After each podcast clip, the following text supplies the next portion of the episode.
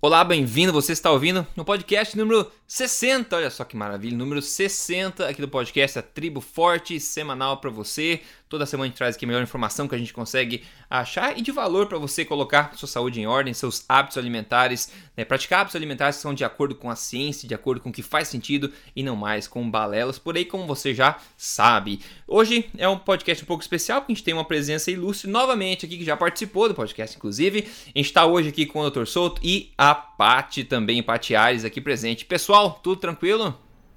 Tudo, tudo tranquilo. Tudo bem, gente? Tudo ótimo, tudo ótimo. Acho que foi legal. A última vez que a gente fez, nós três também, o pessoal curtiu a dinâmica e tal. Então espero que o pessoal curta isso também. Hoje a gente vai falar sobre dois temas bastante aí é, quentes do momento, e mas não são assuntos novos, são assuntos muito velhos, mas enfim, ter novas evidências científicas sobre isso. O primeiro que a gente vai ver que gorduras saturadas, de novo, de novo, a gente não cansa falar gorduras saturadas, né? Mas então, gorduras saturadas não entopem suas artérias, né? Se você, primeira vez que você ouve isso na vida, você pode estar com o olho desbugalhado aí, mas a gente fala isso há bastante tempo já, e tem novas, tem um editorial bacana novo que a gente quer falar sobre ele, e também mais evidências de que o medo do sal é sim infundado e pode ser até perigoso. E a gente também já falou desse assunto, mas tem nova, um novo corpo aí de evidência para dar uma olhadinha neste assunto. Então, com isso, eu acho que eu vou começar. Estão prontos, motores aquecidos aí, pessoal, para começar esse assunto quente? Prontíssimo, vamos lá. Tudo pronto. Maravilha. Então, vamos lá. Saiu um editorial novo do nosso cardiologista favorito aí, o Asim Malhotra, lá do Reino Unido que foi também divulgado bastante na mídia mundial. Então isso é bastante bacana. O título do editorial é o seguinte: é gordura saturada não entope suas artérias. Doença coronária é uma, é uma condição de inflamação crônica e o risco que pode ser efetivamente é, esse risco pode ser efetivamente reduzido através de intervenções de lifestyle, de estilo de vida alimentar saudável. Eu vou ler aqui algumas partes, uns nuggets importantes aqui desse artigo antes de a gente abrir discussão, porque eu acho que vale bater um papo sobre isso. Então, basicamente é o seguinte: eu traduzi aqui a parte principal que ele escreveu. O tratamento e o entendimento da doença coronária precisa de uma mudança urgente de paradigma. Apesar da crença popular entre médicos e o público, o conceito de que as gorduras saturadas uhum. entopem os canos, né, as artérias, está simplesmente errado. Uma importante revisão sistemática e meta-análise de estudos observacionais mostrou nenhuma associação entre o consumo de gordura saturada e morte de todas as causas, doenças coronárias, mortalidade por doenças coronárias, infartos ou diabetes tipo 2 em adultos. Similarmente, como prevenção secundária de doenças coronárias, não existe benefício em se reduzir gorduras, inclusive gorduras saturadas, na mortalidade de todas as causas, infarto miocárdio ou morte por problemas cardiovasculares. É interessante notar que um estudo feito com mulheres pós-menopausa com problemas coronários que, que uma maior ingestão, uma maior ingestão de gorduras saturadas foi associada com menor progressão de arteriosclerose e o, consumo de carboidratos e gorduras poliinsaturadas foi associado a uma maior progressão. O processo inflamatório que gera placas, segundo o Rotra, nas artérias é mais parecido como fosse uma espinha dentro da parte arterial, da parede arterial e não como um entupimento mesmo, como se imagina. A maioria dos eventos cardíacos, inclusive, acontece com entupimento menor que 70% das artérias. Inclusive, existem ensaios clínicos randomizados, olha só essa parte, hein? provando que se desentupir as artérias, retirando lesões que já são estáveis, não ajuda na previsão, na prevenção de infarto do miocárdio ou de forma alguma reduz mortalidade. Então, a questão toda do colesterol tem sido, para variar, exagerada, em particular a questão também do LDL. Mas antes de partir para outros pontos menores aqui, é novamente mais um corpo de evidência, um, um artigo muito sucinto e bem escrito, bem suculento, na minha opinião, do Dr. Acima Rota, e trazendo à tona novamente mais é, e revisando também né, novas evidências aí, e velhas evidências sobre gordura saturada e o grande mito que elas é, impactam aí, negativamente na saúde coronária, né? Mas é um assunto que não morre nunca, né, pessoal? É, Rodrigo, o, na realidade não tem nenhum estudo novo aqui. Né? É só o, velho, né? Exatamente, ele está repercutindo meta-análises uh, e estudos que, por exemplo, todos estes que ele cita já estão uh, resenhados e revisados lá no meu blog.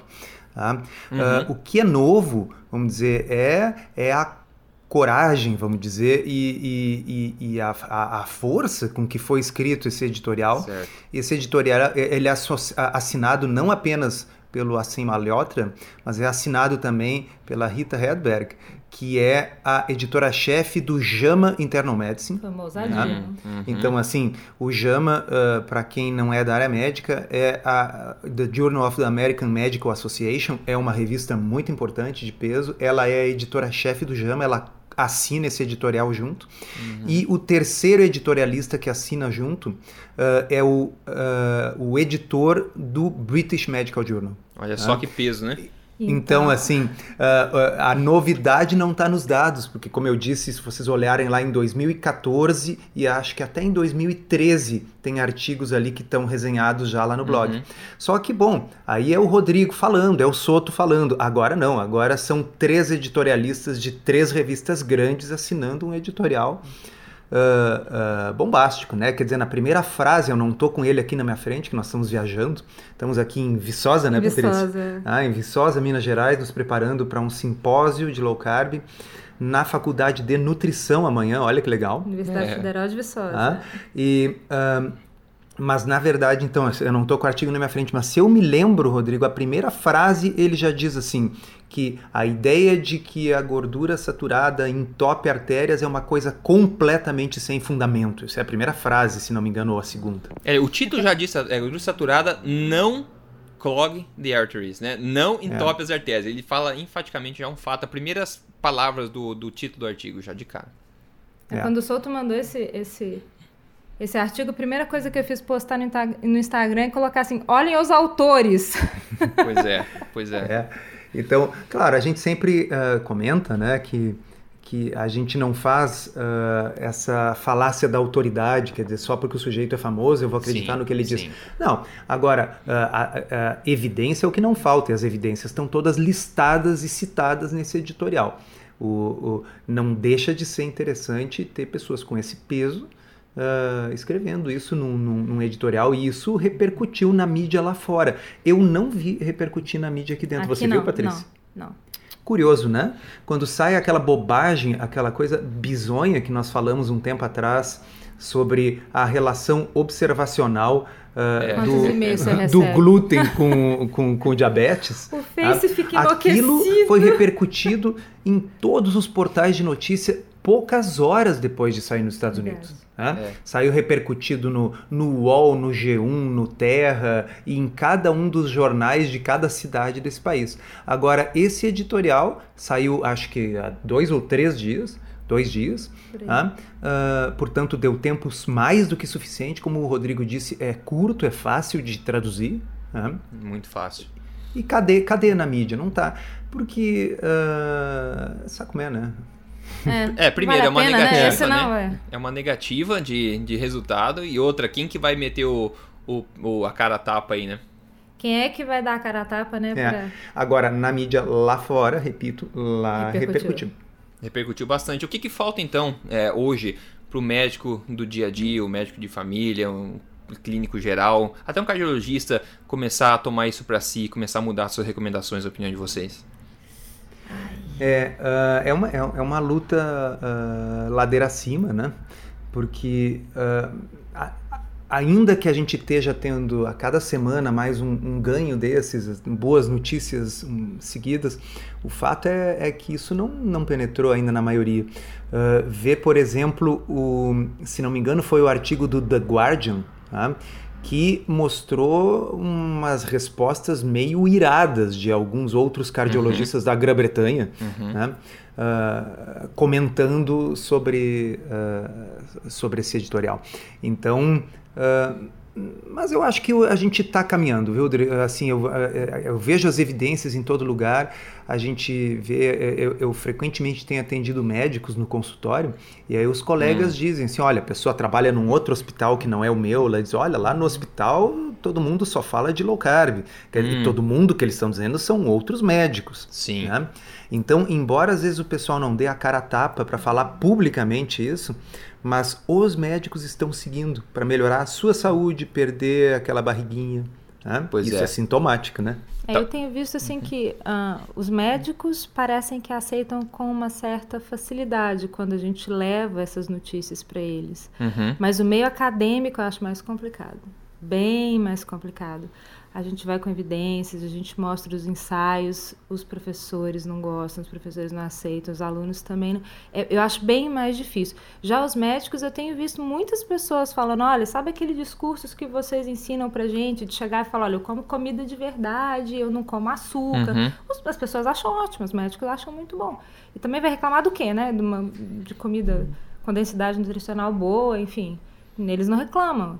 Não Sim. tem problema nenhum e tá ótimo agora. O meio acadêmico eu acho mais resistente. É, porque por paradoxal que seja, o meio acadêmico tá mais imbuído dessa questão da, da autoridade é. e do dogma. Deveria Exatamente. ser o contrário, deveria, né? Deveria. deveria ser o contrário. Deveria, deveria, ser um ambiente de crítica e discussão novas aberta, ideias, novas né? ideias, é, então, é, derrubar é. mitos para avançar mas uh, infelizmente, infelizmente não. não. é o que se vê, né? Essa ideologia do, de uma universidade, é, enfim, decente, como deveria ser, como vocês falaram, mas eu acho que você fala meio acadêmico, Patrícia, eu acho que você sabe muito bem como é que funciona, né? Que você faz isso toda semana, você está dentro do meio acadêmico, de nutrição especificamente, e na tua opinião, você acha que quem é mais resistente nessa área, ideias novas, seriam talvez os médicos, ou você acha que talvez os nutricionistas tendem a resistir um pouco mais? No geral, claro.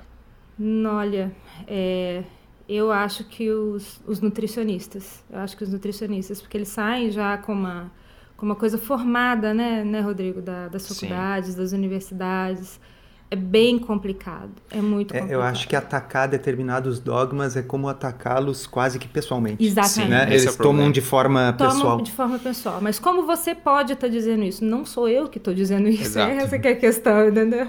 Agora, para terminar num, num, tom positivo, né? Reforço, nós estamos aqui em Viçosa, em Viçosa não? onde amanhã nós vamos fazer um workshop dentro da Faculdade de Nutrição porque o curso de nutrição aqui de Viçosa, a partir uh, da sua coordenadora, né, uh, já compreendeu e uh, entende que é interessante oferecer para os alunos essa nova perspectiva. Então, quer dizer, é. as coisas avançam. Elas podem não avançar na velocidade que a gente gostaria, mas elas avançam. E olha que fantástico, né, Rodrigo? É, você sabe aonde foi que essa coordenadora viu a gente? Não.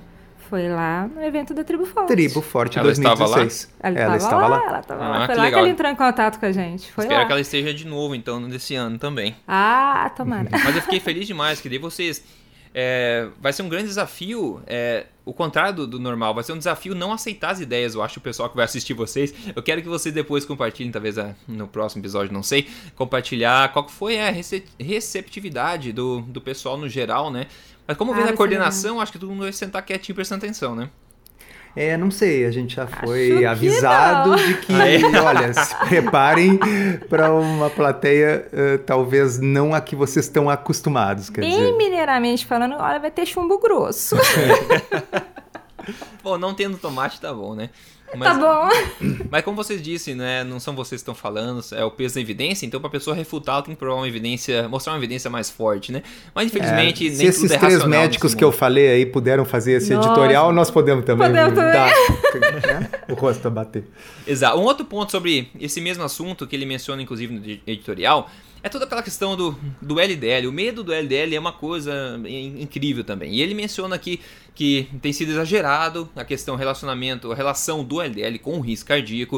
Ele inclusive fala do risco do, da razão, né, do colesterol total por HDL quando sendo, como sendo o melhor preditor do que usar simplesmente o LDL. Então, o que, que vocês têm a dizer sobre essa questão, esse medo também do LDL que está forte? Eu tenho a dizer, Rodrigo, que ele, ele, ele teve uma grande sacada quando ele escreveu nesse editorial. Ele coloca, olha, a razão entre colesterol total e HDL tem um poder preditivo muito maior do que o LDL, tanto é verdade que as calculadoras de risco, por exemplo, a calculadora de risco de Framingham, que uhum. é tão usada pelos cardiologistas, não tem LDL como um dos seus inputs. É colesterol total e HDL que entra ali. Sim. E a calculadora de risco atual da Associação Americana de Cardiologia, do Colégio Americano de Cardiologia, também não tem LDL como input. Não. É só uhum. colesterol total e HDL. Se vocês olharem a calculadora de risco cardiovascular que está vigindo agora, a atual, entra ali idade, sexo,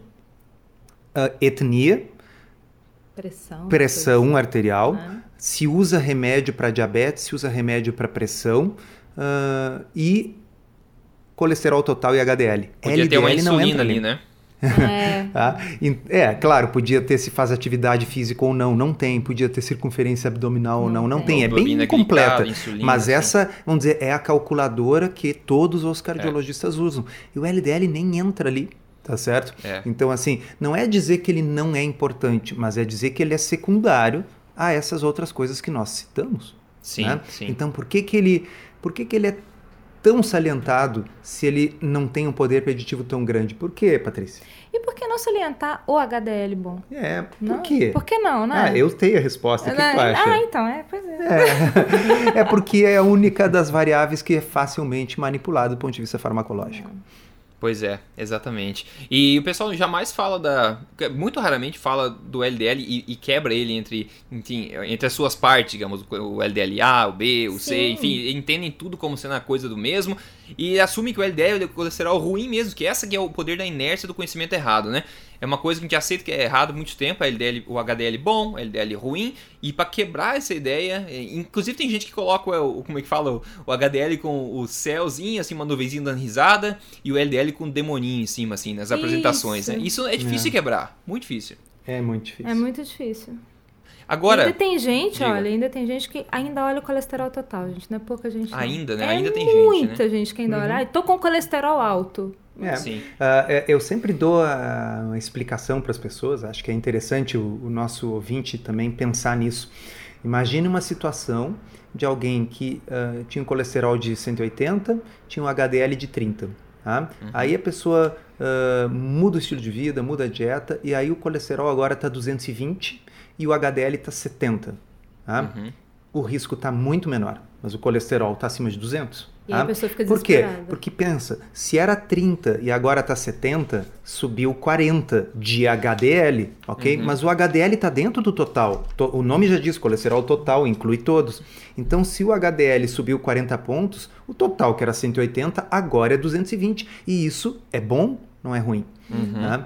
Então, ah, essas coisas que as pessoas têm que pensar, mas eh, por incrível que pareça, tem ah, profissionais aí prescrevendo remédio porque o colesterol total passou de 200. Uma coisa que eu recomendo, assim, eu enfrentei isso com os médicos. Então eu já ia com os meus exames cientes de que eu ia ter que chamar a atenção do médico pro meu HDL, porque é sempre acima de 90. E meu colesterol é muito alto. É que a maioria das pessoas nunca viu um colesterol, um HDL Exa- de e aí, 90. Aí eu chamava a atenção, Pois é. falava, ah, seu colesterol tá alto. Eu falei, não, mas olha o meu HDL, doutor. Meu HDL tá alto, tá 90. É, uma, uma sugestão ah, que acho que é boa para todo mundo é entrar na calculadora de risco da Associação Americana de Cardiologia, né? Bota lá AHA, American Heart Association, né? AHA Calculator no Google. Imprima o seu risco, né? porque ali vai dizer, ali se, segundo os critérios da associação, se você deveria usar uma estatina ou não. E a grande maioria das pessoas não precisa, mesmo com colesterol acima de 200, e isso dito pela Associação Americana. Então é bom imprimir e levar na consulta, É É, verdade. exato. porque ah, ajuda a subsidiar, né? Pô, Verdade. muito bom. Essa recomendação é muito legal de ver a cara do, do médico. Ele vai parar e vai quebrar, quebrar toda a racionalidade. Falar assim, peraí, peraí, quem que é o médico aqui? Eu ou você? Né? Então Bom, aceita o se que eu a tô falando. atitude for essa, é bom ouvir uma segunda É, opinião. é melhor ir para outro médico. Ah, porque o, agora sim, falando sério, né? Esse tipo de coisa, o que se recomenda é a chamada decisão compartilhada, né? Então, quer dizer, ah, o médico deve discutir com o paciente os riscos, os prós e os contras de usar a medicação Sim. e de não usar a medicação, baseado no risco calculado da pessoa. Quer dizer, se a pessoa não topar fazer uma decisão compartilhada baseada em risco, procura outro médico. Verdade. Certo, muito bom. E aí, pra fechar de vez o assunto, a sugestão que o Malhotra, enfim, fecha aí o, o artigo dele é que, de novo, né, pessoal, comer comida de verdade para revisão, é reversão rápida dos problemas e, claro, não menos importante é movimentar-se diariamente por 22 minutos, segundo ele no, no editorial, 22, minutos de 22. exercício. É, ele diz ali que 22 minutos de uma caminhada vigorosa, uma caminhada É, rápida, basta. Não 21, tá? Só para enfatizar, 22, Tá, 22. minutos. Não era 22. 22,5? Não, você tem certeza. É, então, basicamente, é pessoal que a gente sempre fala, come, é, coma, é, vem alimentos de verdade, alimentos nutritivos, e se movimente, porque isso, na verdade, é tudo senso comum, né? Isso é tudo senso comum, todo mundo já sabe desse tipo de coisa. Então, bacana. Vamos partir pro segundo assunto aqui, pessoal. O segundo assunto é sal. Sal, sal, sal, novamente, sal. E daí vem de um, é, enfim, o estudo parte do, de novo, Framingham, né? Framingham Offspring Data, né? Que são é os dados que eles pegaram aí do, desse estudo de Framingham Offspring. E daí eles estão refutando as, as diretrizes a respeito do sódio, né? Do sódio. O título é o seguinte, o título forte também. Indivíduos, né? Que tem, é, que tendem deixa eu ver, indivíduos tendem a ter uma menor, é, menor pressão sanguínea se o consumo de sódio for maior que o recomendado atualmente. É basicamente é forte, né? Forte já, já de começo é forte, né? É. E aqui eles falam que a, enfim, as diretrizes oficiais americanas, tá? as novas agora que saíram em 2015, elas recomendam um limite de ingestão de sódio para 2,3 gramas por dia. E a American Heart Association, né, a AHA que a gente falou, do coração oficial, ela recomenda ainda menos, né, não mais do que 1,5 é, gramas por dia de sódio para adultos saudáveis. No Brasil, inclusive, é similar, é 2,3, não é? Se eu me lembro, Alguém lembra? Acho que é por aí. Eu acho que é isso, mais ou menos isso. É, é, é, é lamentável. Assim, ah. nenhuma população moderna consome tão pouco sal em nenhum pois lugar é, do é. mundo. Exatamente. Ah, então, para começar, isso acho que você não poderia salgar nada. É. Porque o alimento em si. Ele já Esse é basicamente consumir o sódio Só, que está presente naturalmente na, nos alimentos. E a questão é: Uh, uh, da onde saiu essa, essa recomendação. Eu queria tá? saber. Porque assim, ó, não existe. Uh, não, vocês querem saber, eu digo. Tá? nos anos 70, tá? teve um pesquisador que começou a testar grandes quantidades de sódio e grandes quantidades de sal em roedores. Sempre roedores, né? É. bom, aí a quantidade de sal que ele dava para o roedor seria o equivalente a um humano adulto consumir 500 gramas de sal. Jesus. Tá? E aí uh, o, o, o, ratinho ficou hipertenso. Mas, detalhe, só se tirasse um dos rins dele. Ah, o rato com os dois rins, mesmo com meio quilo, o equivalente em peso de rato de meio quilo de uhum. sal, não ficava hipertenso. Então, deixando ele hum, com metade da função renal, aí finalmente ele ficava hipertenso. E aí o sujeito disse: olha, o sódio é que Nossa. causa hipertensão. E isso aí, mais ou menos como aquela ideia né? De que uh, tem que tirar a gordura da dieta porque isso vai reduzir o colesterol e reduzir a doença cardíaca que ninguém tinha testado para ver se era verdade virou dogma. No sódio também virou dogma. Tá? Aí, uh, estudos observacionais dão resultados super divergentes. Muitos deles têm mostrado isso, que quando o sódio fica abaixo da média populacional, o, o risco de morte e inclusive o risco de problemas cardíacos começa a aumentar. Uhum. Tá? Uh, também quando ele é muito elevado, também é. aumenta, mas quando as pessoas usam o paladar como guia, tá? elas acabam consumindo sódio num nível que é um nível que nesse estudo que você está lendo aí, Rodrigo, é o nível que teve menor mortalidade. Pois é, quem tá? diria, né, que confiar no próprio, na própria vontade é uma coisa é, boa. Né? Quem diria que o paladar possa ter né, evoluído por milhões de anos para acertar na mosca assim, é. o quem ponto de equilíbrio. Que a seja que avisa que você tem que beber água, né? É, quem diria quem, quem que diria? a vontade de ir ao banheiro que avisa que você precisa ir? É, Nossa, quem diria que, que, é o frio que diz a hora de botar então, um casaquinho? Pois é. é. Quem diria Bom, que a gente não precisa controlar nem calorias, né? É só então, seguir a então, fome. Que, que absurdo. absurdo. isso. Então, assim, o, o só para o pessoal saber, uh, uhum. esse, o estudo de Framingham, né? A gente volta e meia fala, falei um pouquinho antes, antes ali atrás. Framingham é uma pequena cidade, perto de Boston, uh, uh, onde uh, lá nos anos 60 o pessoal começou a acompanhar as pessoas e perguntar o que elas comem, o que elas bebem, fazer exames e tal. Tá? então agora já é o estudo dos filhos daqueles lá. É. Tá? Então é o, é o Framingham Offspring, Offspring os, é. os, filhos. Tá? E eles escolheram nesse povo aí duas mil e tantas, 2.632 2.632 pessoas que não eram hipertensas. Tá? E os estão acompanhando, questionando, medindo, medindo pressão, vendo o que comem há 16 anos. Uhum. Tá? Passados 16 anos, é isso que o Rodrigo falou. Os que comiam menos sódio foram os que tenderam a ficar mais hipertensos. Tá? Exato. E aí, qual é a explicação? Tá? A gente já conversou isso, acho, em algum podcast, mas bom, nós estamos no podcast 60, né? Tem gente que não vai ter saco de ouvir lá no início. Uh, o corpo precisa de sódio. Tá? Então, quando a gente restringe muito o sódio, o corpo secreta determinados hormônios para ajudar os rins a reterem o sódio no corpo, para impedir que esse sódio seja perdido, uhum. para evitar uma situação grave chamada hiponatremia. Tá? E esses hormônios, o primeiro deles chama-se renina, que atua num outro que chama angiotensina, que atua num outro que chama aldosterona. Esse trio aí é um trio que causa, entre outras coisas, elevação da pressão. Uhum. Pois é. então, uh, na realidade, uh, e, e, tem mais, isso está citado também nesse estudo aí, né, Rodrigo? Uh, os pacientes que restringiam mais o sódio tendiam a ter triglicerídeos mais altos, Sim. tendiam a ter mais resistência à insulina, tudo que a gente não quer parece que é produzido. Então, não significa que as pessoas devam derrubar a tonelada. É o de sempre, é que nem na história da gordura, nós tamo, não estamos dizendo para comer necessariamente a carne mais gorda que você encontrar. Uhum. Uh, significa assim, não precisa ter medo total da gordura, também não precisa ter medo do sódio. A gente ouve gente perguntando se pode tomar uma marca específica de água mineral, porque ela tem um pouco mais de sódio. Jesus, é um medo absurdo. e assim, sendo que a quantidade de sódio que nós estamos tratando é, sei lá, 100 Sim. miligramas por litro. Eu falei miligramas por litro. É. E, e as pessoas se recusam a beber aquela marca específica de água. Tal a paranoia com o sódio, que nós acabamos de ver que é uma paranoia que acaba produzindo malefícios ao invés de benefícios. O que eu acho que é mais complicado, a gente já, acho que até já conversamos sobre isso também, que as pessoas desaprenderam de ouvir o corpo, Sim. de ouvir o paladar, de saber o que.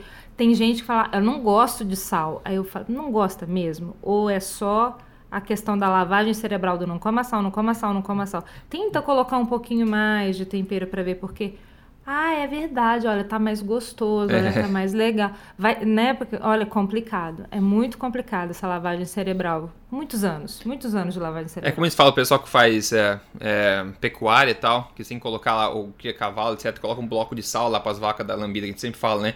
É como é. se fosse você lá, peraí, uma lambida só cada um, tá? Primeiro, depois você, né? Fica controlando quantas lambidas de sal a vaca dá. Não, a vaca vai lamber quanto ela achar que tá necessário, né? E Verdade. é ridículo. O pessoal quer saber mais sobre o sal, as evidências. Eu fiz um vídeo tempo atrás chama O Mito do Sal. Então é só colocar no YouTube lá O Mito do Sal emagrecer de vez. Eu coloquei essa evidência mostrando que abaixo, é, um consumo baixo é problemático e um consumo muito alto também é problemático. E na verdade, até eu faço essa pergunta, eu fiz no vídeo também a pergunta que o consumo muito alto, na verdade, não é nem muito alto. Se eles falam de 4, então a partir de 5, por exemplo, 5, 6 gramas, eles começam a ver uma, uma associação com problemas. Eu acho que assim, é muito difícil as pessoas comerem sal demais, como a gente está falando, a não ser que esse sal não seja percebido pelo nosso, pelo nosso paladar, né? Ou seja, através de comida o quê? processada, né? Fast Exatamente. food, etc. Aí sim. Então, para passar desse limite fisiológico do sal, quando ele volta a ser associado com risco, como você falou aí, acima de provavelmente 7 gramas por aí, uh, é, é, a pessoa não consegue botar isso com o saleiro na comida não, porque fica salgado é. demais. Agora, se for em batata Pringles, consegue. Ah, vai. Aí fica hiperpalatável, é. né? É. se for em alimentos ultraprocessados, se for em salgadinhos, se for em cheetos, é fácil. Embora, é bebe. fácil. É. Ah, agora, uh, uh, comendo comida de verdade, salgando a gosto, tem inúmeros estudos mostrando que as pessoas vão ficar em torno de 3 a 4 gramas de sal, que é o sweet spot, quer dizer, é, é, é o ponto ideal, é o ponto uhum. com os melhores desfechos de saúde.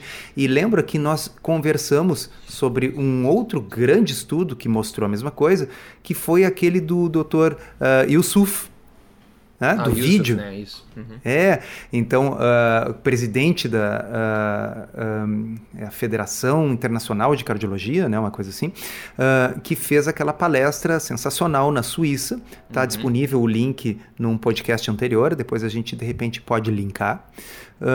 e ali, além dele mostrar que uh, a gordura estava inversamente associado com desfechos de mortalidade, enquanto que os carboidratos estavam diretamente associados com desfechos, uhum.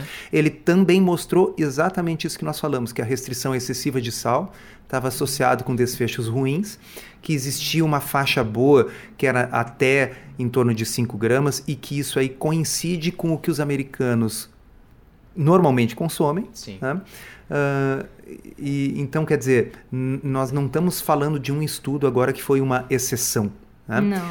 E às vezes aí os cardiologistas citam o quê? Alguns ensaios clínicos randomizados onde houve restrição de sal e os pacientes realmente diminuíram a pressão. Sim, diminuíram quanto?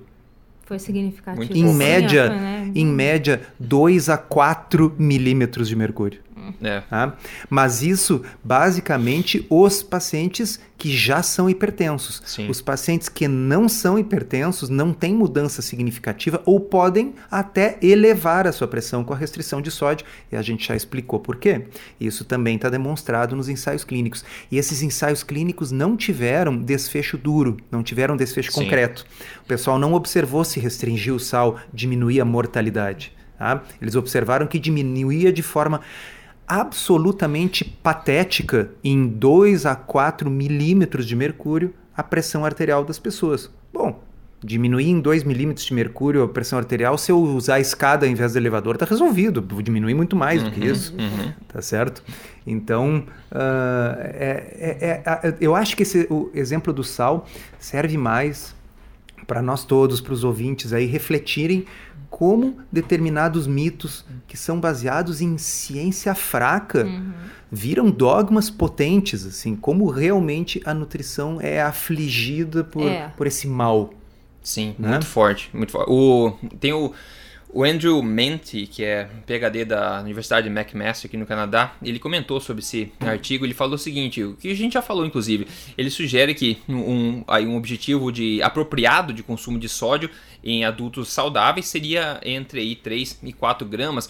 E isso a gente viu em, também em evidências científicas, como eu falei no, no vídeo, o mito do sal mostra evidência científica mostrando que a faixa ótima é realmente entre isso aí, que abaixo disso é ruim e acima disso é ruim. Agora adivinha, né? novamente, vamos deixar claro uma coisa.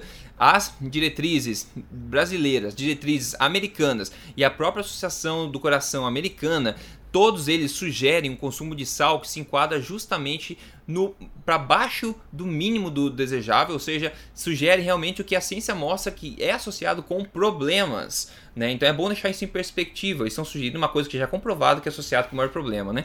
É, então, então quer dizer, é, é, mais um exemplo de um dogma uh, incorreto que foi criado por causa de um desfecho substituto.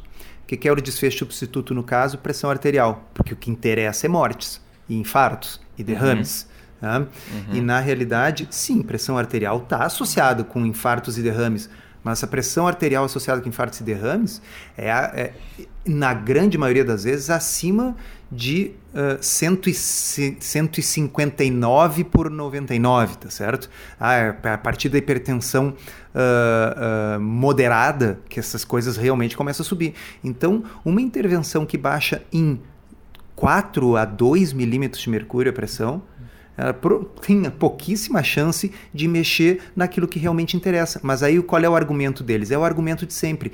Para o indivíduo não vai fazer muita diferença, mas deve, deverá fazer diferença para a população. Para a população. Ah, então se eu diminuir em 1% o risco do indivíduo, bom, se forem 100 mil pessoas, ah. eu vou estar melhorando o desfecho de mil pessoas. Ok, eles cometem sempre o mesmo erro, eles esquecem de multiplicar os efeitos adversos também por, uhum. por mil. Por mil. tá? Então, quer dizer, e esses aí que vão morrer a mais que vão ficar hipertensos porque restringiram o sódio, que vão ter resistência à insulina e hipertrigliceridemia porque restringiram o sódio. Esses aí também tem que ser multiplicados por mil. Parece que andam como uma viseira, né? É assim, é impressionante. Mas, assim, mas além quando se fala em sal, só se enxerga a pressão arterial, não se, não se enxerga desfecho concreto que é morte, infarto, derrame. Quando se fala uh, em em alimentação só se enxerga LDL. Não importa que os estudos mostrem que ah, os carboidratos estão muito mais associados com esses desfechos do que as gorduras. Não, não importa, porque os carboidratos eles não atuam sobre o LDL e a gordura sim. É. é dureza, né? E outra bola que é levantada para fechar esse assunto, o próprio Andrew Mente falou, ele mencionou sobre o, o potássio, né? O potássio que tem um poder é, bem maior do que a redução do sódio para baixar a, a, a, pressão arterial. Ele inclusive fala, né, no wonder, de novo pra gente, né, o, o, potássio geralmente anda junto com comidas minimamente processadas, né, como frutas, vegetais, laticínios e nozes, né, então ele acaba sendo um ponto interessante para se controlar, digamos, a pressão sanguínea também pode ajudar é. nisso, só que eu não vejo muito médico por aí falando sobre o potássio, mas sim focando mais na questão do sódio, né. É, por quê? Porque ele faz parte do dogma, né? E, então, e só para lembrar, pessoal, sempre que se fala em potássio, uh, 11 de cada 10 pessoas fala banana. É, Tá? É, abacate é. tem muito. Abacate tem o dobro do tem potássio da magnésio banana, junto, tem é magnésio junto. Tá? E todas as plantas têm potássio. Tá? Então, enche o prato de salada, você E está comendo potássio. E magnésio. É. Tá? É. Olha só, ah, quem, que- quem for bem nerd, assim, quiser olhar a, a, estrutura, a fórmula estrutural da hemoglobina e da clorofila são muito parecidos. Hum. Tá? Só que a hemoglobina tem um ferro no meio. A hemoglobina tem o quê? Magnésio, Magnésio. no meio. Então, tudo que for verde Tem tá? magnésio. tem magnésio, por definição. tá? Aliás, é o magnésio que deixa a clorofila verde. Verde. Aula de biologia, pessoal, hein? E É química. isso aí. Muito bom, muito bom.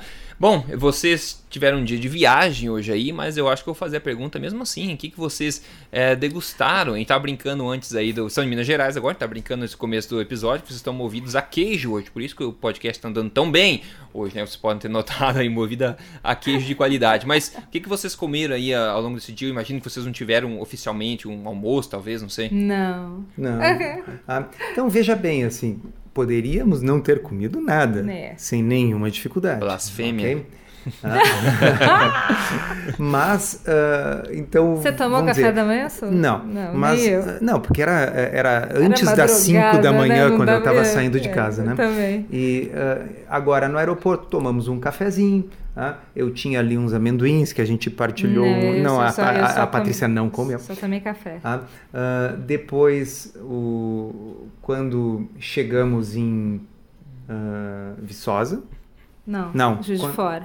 em, em Juiz de Fora, né, porque a coisa teve escalas, né? Imagina. Escala. tá? Quando chegamos em Juiz de Fora, na van que nós pegamos, aí a gente recebeu uma caixinha com nozes Um mimo muito lindo. sortidas, Ah, está aqui, ó, o barulhinho. Muito tá? Ah, e aí depois, agora, quando chegamos no hotel, como o evento é de low carb, os organizadores já deixaram na geladeira algumas frutinhas de baixo índice glicêmico. Então tem Um moranguinho, queijinho, uva, dedo de moranguinho. dama Ah. e queijinho e kiwi. Queijinho, moranguinho. Ah, precisa de mais alguma coisa? É, isso precisa aí. não. Precisa não, né? Maravilha, ótimo, ótimo, ótimo. É, hoje comi uma carne moída é, orgânica aqui com legumes, nada tão fancy que, que nem vocês aí, ninguém me deixou Ah. pronto nada aqui, eu tive que fazer o mesmo. Bom, é, eu acho que é isso, né, pessoal? Episódio 60, acho que foi dois assuntos bem grandes, bem, é, enfim, é, é, é, revolucionários, assim, que não Como deveriam ser, sempre, na verdade. polêmicos, né? Muito, Como muito sempre. polêmicos, essa é a palavra, muito, muito polêmicos. Mas acho que a gente soube tratar mais uma vez, e eu acredito que com a repetição o pessoal vai ficar assim careca com o tempo, vai cansar de ouvir até virar um dogma novo, né? Até o pessoal começar a refutar essas ideias falsas automaticamente, né? O poder, usar o poder da inércia ao nosso favor, é, pelo menos com o pessoal que escuta a gente, com a nossa bo- bolha aqui, digamos, positiva, que a gente consegue influenciar. Pessoal que quer fazer parte dessa da, da Tribo Forte, sabe sempre, é só entrar em triboforte.com.br. Você pode fazer parte lá, ter acesso àquele monte de informação privilegiada só para membros lá dentro. A parte lá dentro também respondendo e colaborando, colocando receita e outras pessoas colocando receitas. Tem agora artigos exclusivos que são colocados é, mais de uma vez por semana lá dentro da Tribo Forte. Você pode usar o sistema de busca lá se tiver dúvida com qualquer assunto. Você digita lá, você vai achar a fonte de informação de confiança lá dentro, sempre embasado em evidência científica de fontes confiáveis. Então é uma coisa positiva mesmo, por um custo bastante baixo aí é, por mês que você pode se assinar e tornar um membro, triboforte.com.br. Pessoal, muito obrigado pela participação. Tem um ótimo evento por aí. Doutrine esse pessoal aí. Espero que vocês não recebam muito tomates aí, que dê tudo certo. Ó, o tomate é low carb. Tomate é low carb. é. Tá bom. Um Grande abraço. Beijinho pra vocês, gente. Tchau. Tchau, tchau.